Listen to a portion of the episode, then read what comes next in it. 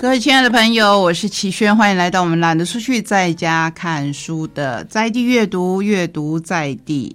今天要跟您分享的好书有哪些呢？首先，我们来做一个大反差，来看两本关于老的书。一本是我们国内的知名演员唐爱珍她所写的《快乐女人不会老》，国民奶奶唐爱珍的潇洒人生。他在说每个人都会老，你要说齐炫这是废话，对，这是废话。可是你要怎么老呢？唐爱珍虽然是我们大部分人都认识的，我们还是来介绍一下资深艺人精灵宝可梦 Go 摄影家。华视演员训练班第二期毕业，同学有李立群、顾宝明等人，演艺生涯超过四十年。无论在综艺节目里的短剧、电视剧、广告、电影、舞台剧，都有精彩的演出。近年来，更因在多部的偶像剧里饰演奶奶而为人所熟知。参与过的知名作品。有儿童社交短剧《婆婆妈妈》，电视剧《家有仙妻》，电影《好小子》系列，单元剧《我们一家都是人》，偶像剧《命中注定我爱你》等等。为什么用“等等”这个字眼？因为实在是太多的作品了，要一一介绍那是不可能的哦。长期如数，积极的推广素食文化。曾主持大爱电视节目的大爱会客室、现代新书派等等，所以她真的、真的、真的是多才多艺。以丈夫曾经收养近百只的流浪动物，积极推行动物保育观念，还参与组成动物福利小组。这是要跟我们的第一套选书来互相辉映，促成动物保护法立法。二零二零年，跟随女儿欧阳靖。移居台南市安平区，从国民奶奶变成了新手阿妈，一起照顾孙子姓蒋。所以你看他的人生是不是很精彩？有些人会觉得说，还到处移居，还做那么多事情，是不是很辛苦？来看看欧阳靖给妈妈的推荐序。他说：“我阿布快乐又自在，有时还会上电视。从小就常有人问我，对妈妈是明星有什么感觉？老实说，真的没有感觉。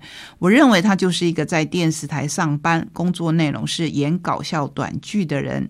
他跟大家一样，天天搭公车、遛狗、散步、去菜市场买菜，只是街头巷尾都会主动跟他打招呼。他并没有赚大钱，我们家境也不优渥。”哦，或许他的朋友都是些张小燕、八哥、顾宝明之类的名人，但对我来说，这些人就是普通的叔叔、伯伯、阿姨，就是父母的朋友，与隔壁邻居完全没有差别。等等，再来看看唐爱珍自己写的，他说：“我希望在黄昏岁月的金色年代里，能够过得自在快乐。其实这也是大家进入老年期的愿望。首先，我必须要做到。”放手、放心、放下。身为母亲的我，要做到这种境界并不容易，但这是我的目标。对儿孙要放手，养儿不是用来防老的，生养孩子是让他们有机会探索、体验这么大的宇宙，能有机会利益这个世界。所以他后面就写很多很多，比如说，当我们年老体衰、身心抗体都变弱时，这些曾经令人感到痛苦的创伤印记会不自觉的冒出来。因为人生百分之九十五在生命旅程当中一定会有创伤经验。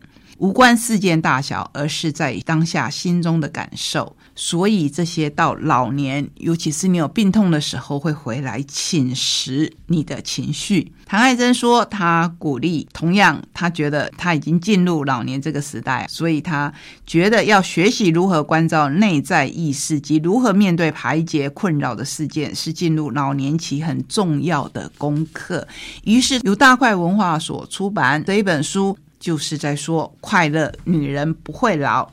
那么，想要不会老，我们再来介绍宝瓶所出版的林静云这一位大家也很熟悉的医师，他写的《不老的挑战》是在创造理想的老后。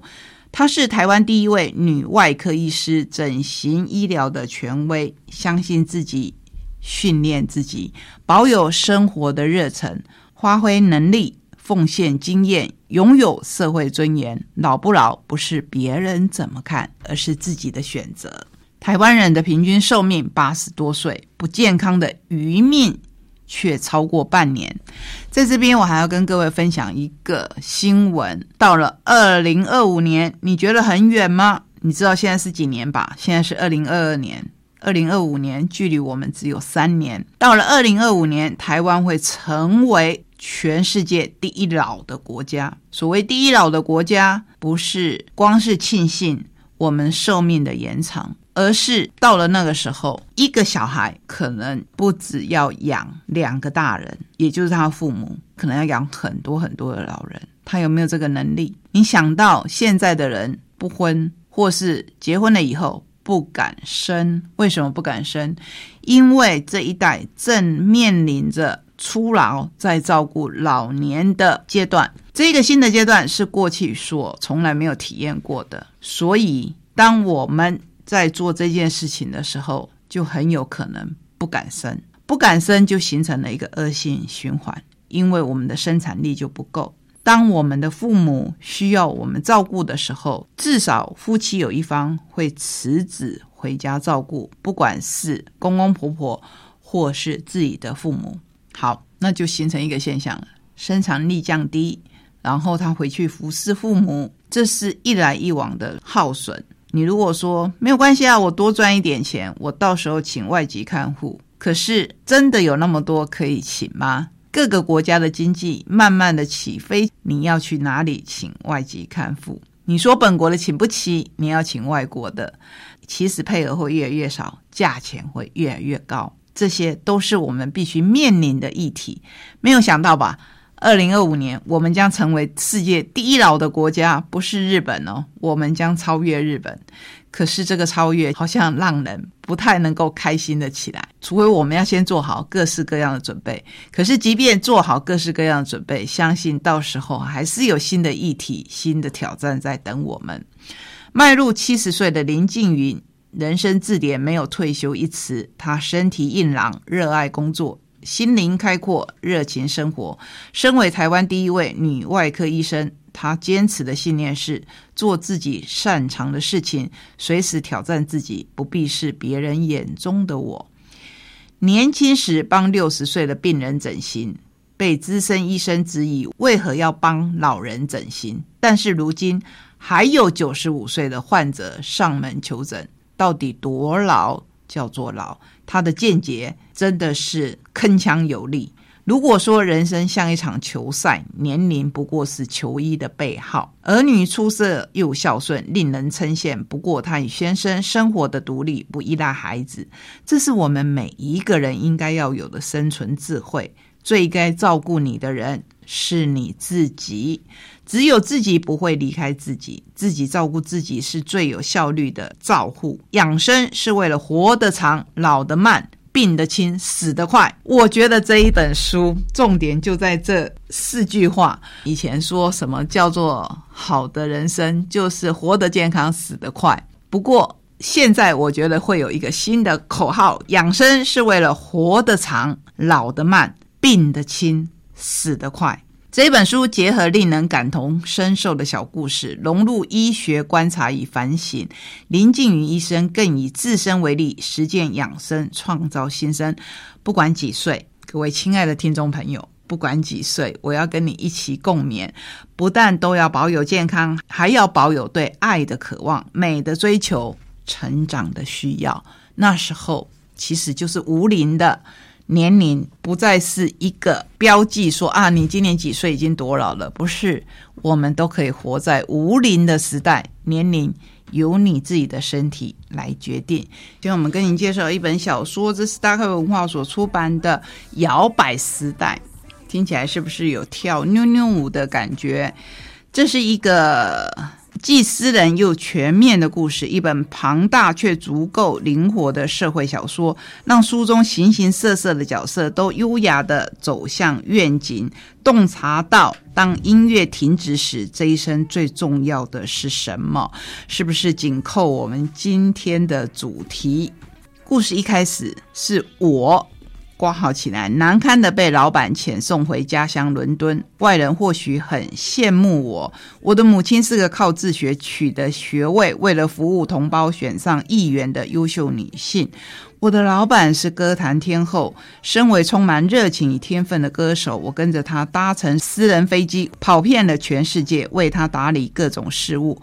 包括在西非盖一间给当地女孩的小学，也在这一间小学，我和我的老板同时爱上了一个舞跳的很好的男老师，最后导致我做出了完全失去理性的行为。好，那故事一开始就是这样，他回到了家乡伦敦，展开了什么样的故事呢？在这个摇摆的时代，我们的女主角要重新面对自己。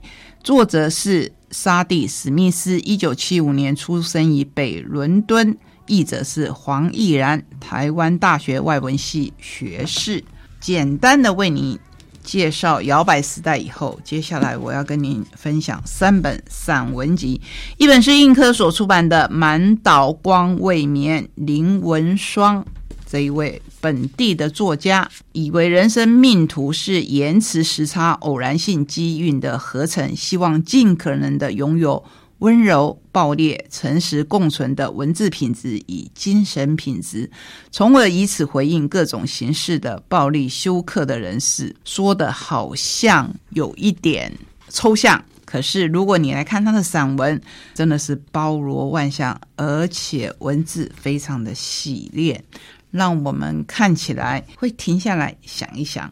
那会停下来想一想的同时，有两本散文书，同样由新经典文化所出版，同样由李同豪所书写。有一本还是他自己摄影的书，一本叫做《不在场证明》，一本叫《丝路分手旅行》。丝路分手旅行。盘算着一场旅行，二十九岁的最后一个月出发，遥远的旅行，回来的时候就是三十岁喽。前往帕米尔边境，所谓的国境之西，我借助一种贫穷旅行的方式去克服你五毛钱的包子，二十块钱的跳蚤旅店。我的旅行完全是在混吃等死。如果我能抵达地理的边界，我就有能力走到爱情的尽头。从今以后，只要能够伤害你、让你痛苦的事情，我都会尽量去做。这是里面最经典的一句话。完成旅行，我就能消弭你的预言。你留在我身上的最后一个东西，也即将解锁。有时候，人在很痛苦的时候，就出去旅行一下吧，把自己放空，然后给自己一个重新的开始。再来看他的不在场证明这本书相当的有趣，尤其在这个疫情时代，我们没有办法自由旅行的时候，李同好这本书带着我们跟文学结合。比如说最经典的，他去瑞典旅行，然后他说他是要给村上春树的诺贝尔套装行程，瑞典斯德哥尔摩。我自己读到这边的时候，真的是有一点晚了。不知道如果村上春树先生读到这一篇会有什么感想？因为每年都有呼声说村上春树即将得到诺贝尔文学奖，可是年年日本在期待当中，至少这几年。都是落空，四千三百万元新台币的奖金，闪烁的金币奖章，说诺贝尔奖是地球上最风光的一个奖也不为过。在斯德哥尔摩音乐厅风光的领奖，市政厅快乐享用晚宴，这些事似乎离我们很遥远。可是音乐厅和市政厅跟 Seven Eleven 一样，人人都可以进去。诺贝尔纪念馆可以点到和晚宴一模一样的冰淇淋，买到金币巧克力。通往诺贝尔的路途，想来也并非这样难行。所以每一篇其实它都结合了一个文学家或是一个文学作品来跟我们书写，看起来特别的有趣。当旅行跟文学跟作者结合的时候，会是一项什么样的书写呢？我自己很喜欢这一本不在场证明，所以。摆在最后来压轴，谢谢你让我跟您分享今天所有的好书。我们下个礼拜同一时间空中再会，拜拜。